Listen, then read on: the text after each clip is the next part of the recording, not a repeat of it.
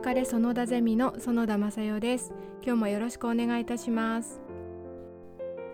今日読んでいきたい本はですね、えー、妄想する頭思考する手想像を超えるアイデアの作り方という歴本純一先生が書いた本です。えー、小電車から今年出たばかりの本なんですけれども、えー、なんでこのえ作者だけ先生と最初からお読みするかと言いますと、えー、東京大学のですね私が所属している研究科の先生なんですね。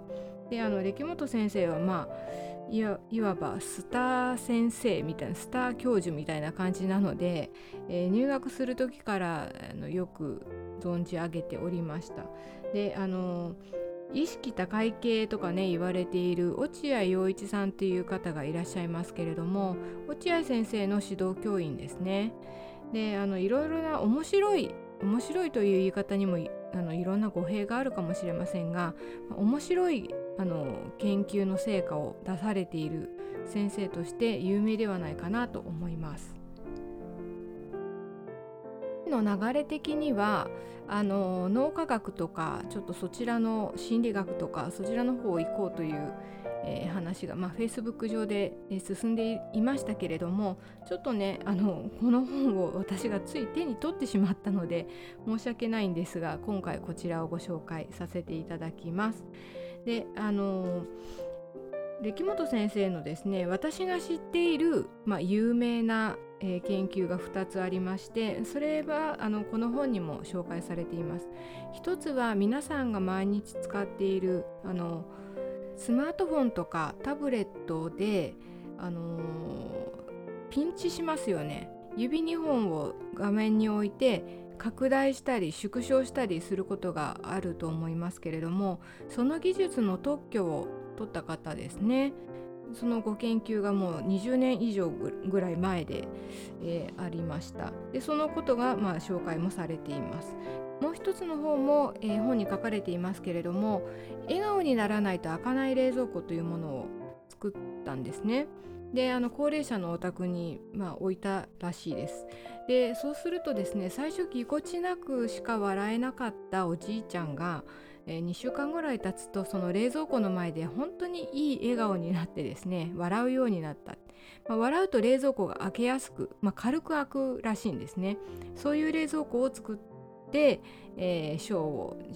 受賞されています。でまあそういったあの面白い一見面白いと思われるアイデアを、まあ、どういうふうに自分は作ってきたのかというようなこととか、えー、ご自身が大事にされている言葉などが載っています。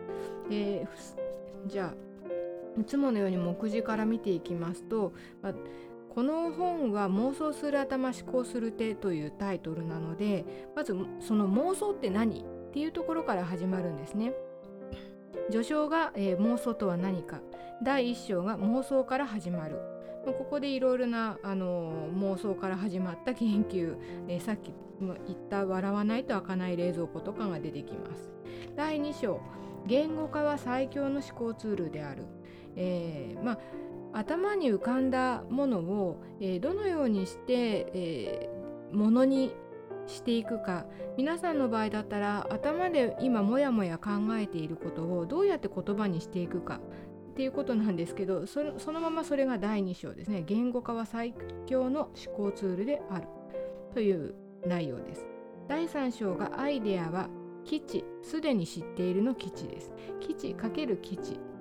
第4章試行錯誤は神との対話。第5章ピボットが生む意外性。第6章長いな。人間拡張という妄想。人間拡張というのは、まあ、工学系ではよく言われる言い方ですけれども、まあ、力本先生も人間拡張の研究をずっとされていらっしゃいますね。え最終章、えイノベーションの源泉を枯らさない社会へ。ということで、えー、最後の方はいろいろな研究の紹介になっていたりするので、えー、その辺りはちょっと、えー、飛ばしまして第1章から第3章4章ぐらいまで、え中心にご紹介していきたいと思います。でまず妄想って何？っていうことなんですけれどもト先生はその妄想イコールやりたいことというふうに紹介しています。で私たちのこのゼミの趣旨からするとそのやりたいことというよりも言いたいこと、えー、その今まだ多分体の中にあるその妄想をしている種の段階のことをまあ力本先生の場合はやりたいこととして表に出してきて実際にそれをやってみるということが、まあ、この本に書かれているんですけれどもその手法について、えー、見ていきたいと思います。あの力本先生がブログなどでも書かれているし、えー、事業紹介みたいなところでもおっしゃってるんですけれども奏武雄さんという、まあ、あのロボット工学の有名な先生がいらっしゃいます。でその先生が書いている本で素人のように発想し玄人として実行するという本があるんですね。でまあとにかく、えー、歴本先生がおっしゃりたいのは、えー、そうしろということなんですよ。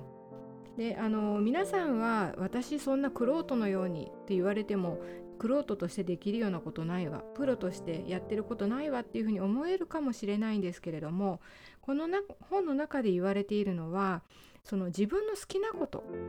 好きなことは結局は時間かけてやってるし毎日それを見たり毎日それを聞こうとしたりしていますよね。それを、えー、深めていくということが、えー、実現するプロセスなんじゃないかというふうなお話をされています。言い方を変えるとしたら素人のように妄想して、まあ、プロのように手を動かしましょうということのようです。そして違う軸でですねその歴本先生の研究室では研究開発のテーマを天使度と悪魔度の2つの座標軸で評価していると書いてあるんですね。44ページのあたりです。天使度は発想の大胆さを表す尺度。え、だからかなでさんの言う素人的なものも含まれるし人をポカンとさせるようなアイデアもこれの度合いが強いと。悪魔度というのは映画監督の黒沢監督の言う最新さに加えて技術レベルの高さも含んでいるというこの2つのバランスを考えて研究をされているということが、えー、紹介されています。まあえー、天使度が高く悪魔度が高い、まあ、それはもちろん誰にでも分かる破壊力のあるイノベーションを生み出すわけですよね。この辺りですね私自身は研究のやり方としてはとても、えー、参考になりましたそして第2章のところの一番最初の、うん、一番でもないかな最初のあたりにですね、えー、1行でやりたいことを表してみようということが提案されているんですね。ちょっと読んでみます。54ページ。私たち研究者は自分たちの研究対象のことをクレームという言葉で表すことがある。でクレームというのはあの悪いものを、まあ、苦情を言うというような意味で私たち普段使っていると思いますけれどももともとの英語のクレームは主張とか請求という意味なんだそうです。でそのクレームっていうのは1行で書き切るのがベストだ。私たちはこれからいろんな意見を作っていこう自分の考えをまとめていこうとしているわけですけれども最終的には自分はこうです自分はこうなりたいですそういったことが一行で、えー、みんなに分かるように表せるのが一番いいですよね。でまあ、あの歴本先生自身もクレームは1行で書き切るのがベストだというふうに、えー、紹介してるんですね。で、えー、黒澤明監督が、まあ、あの7人の侍という有名な映画そして生きるという映画作ってますけれどもそれも1行でまとめられるそうです、えー、百姓が侍を7人雇い襲ってくる山賊と戦い勝利する。これが7人の侍の、えー、1行クレームだそうです。あと65日で死ぬ男。これは生きるという映画の、えー、1行クレームだそうです。こういったものを、えー、仮説としてあるいは自分の意見として持っているのが強いよということが、えー、紹介されています、まあ、確かにねここまで潔く言えるととってもいいですよね。ただしこれはそのジャンルをただ説明するだけではクレームにならないということも注意書きをされていますのでちょっと気をつけたいと思います。やりたいことを聞かれてジャンルしか思いつかない人はそもそも自分がなぜその領域に興味を持ったのかを掘り下げて考えてみるといい。そこにはきっとこういうことができたらいいのにという妄想の種があるはずだ。自分の中にある妄想というものをどんどん掘り下げていって一行の文章にしてみるという提案がここでなされています。そしてその妄想なんですけれどもそのいや自分妄想とかないよって思う方もいらっしゃるかもしれません。第3章のところではですね一番最初にその好きなもの3つがあれば妄想の幅が広がるという項目があります。ちょっと読んでみたいと思います。好きなものがわからない人も多いようだけれど誰でも普段から興味を向けている対象の2つや3つはあるはずだ。他人に自慢できるような見栄えのいいものでなくてもいい。それは自分らしいオリジナルなアイデアを含む妄想の種として大事にした方がいいアイデアは無から有を生むものではないからだこれ85ページに書かれていることですけど、まあのとりあえず3つぐらいでしたら好きなもの言えるんじゃないかなと思うんですね。そこからその妄想を、えー、作っていってそしてそれを1行にまとめてみるという作業はなかなかその意見を作る上でも有効かなと思いました。でこの第3章は基地×基地。すでに知っていることをかけるすでに知っていることというふうに、えー、紹介されているんですけれどもそのすでに知っていること自体も自分は知っててもあの相手は知らないかもしれない。あるいはその話し合ってる誰かは知らないかもしれないのでどんどんそういうのを、まあ、口に出して話していってみましょうよということが、えー、紹介されています。そして第4章ですね。試行錯誤は神との対話という章があります。でここではそのまあいろいろやって失敗してみた方がいいんじゃないということが提案されてるんですね。であの、まあ、研究者の中にはもっとちゃんと計画を立てて、えー、仮説を作ってそしてそのやっていこうとする実験が、まあ、実験としていいのか悪いのかっていうことをよく吟味してから始めましょうという研究の方もいますし逆にこの歴本先生はとりあえず妄想でなんか思いついたことをとりあえずまずやってみようと。であの失敗しないとですね、えー、何が良かったのか悪かったのかということがわからないから、まあ、とにかく作ってみることの方が大事だよというふうに言っています。で私たちがこれからその自分の意見や考え方っていうものをまとめていく時にあるいはそのこの将来何やろうかな子供が巣立ったら何しようかなっていうことを考えていく時にですね頭の中でその一行のスタイルを作ってみるのもいいんですけれどもまあ、力本先生が言っているように体でやってみる、えー、体験してみる手で何か作ってみるということを重ねていく方がよりその妄想なりアイデアなりっていうものがまあ確固たるものとして作られていくよというお話がいろいろ出ています。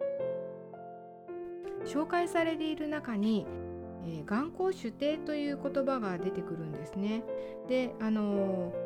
暮らしの手帳という雑誌が今でもありますけれどもその創刊編集長として有名な花森康二さんという方はこの中国の古事成語の眼光主で目が高く手が低いというものを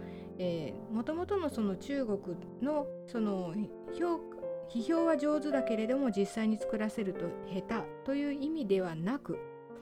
えー、主体というものは現実の世界にしっかりと、えー、着地しているという良い意味で、えー、使っていたそうなんです。そしてこの、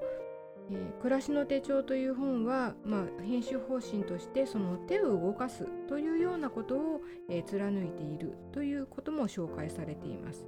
まあ、つまりですね手を動かさないと失敗さえできないわけですね。失敗によって問題の構造が見えてくれば前進になります。もちろん言葉というものは相手があって発するものでだったりしますので、まあ、変なことを言ってしまうと関係が崩れてしまったりということもあるかもしれませんけれども自分で紙に書いてみるとかまとめてみるのは、えー、誰にも気づかれない。あるいは、えー、誰も傷つけないと思います。ですのでこの歴本先生が、えー、紹介しているようにまず手を動かしてみるつまり紙に書いてみるっていうのも一つのやり方かなというふうに思いました。この本の中ではアイデアを出す手法の紹介としてブレインストーミングとかあとあのマインドマップみたいなものも載っていたと思うんですけれども確かこれに載ってたと思うんですけれどもあのま、それじゃなくてもですね箇条書きにしてみるとか、えー、何年はこれをやってみる、えー、何年は子供が何歳になっているので私はこうなっているはずみたいなことをとりあえずまず書いてみるっていうのも、えー、一つの手段かもしれないなと思いました。では今日はこの辺で失礼をいたします。どうもありがとうございました。さようなら。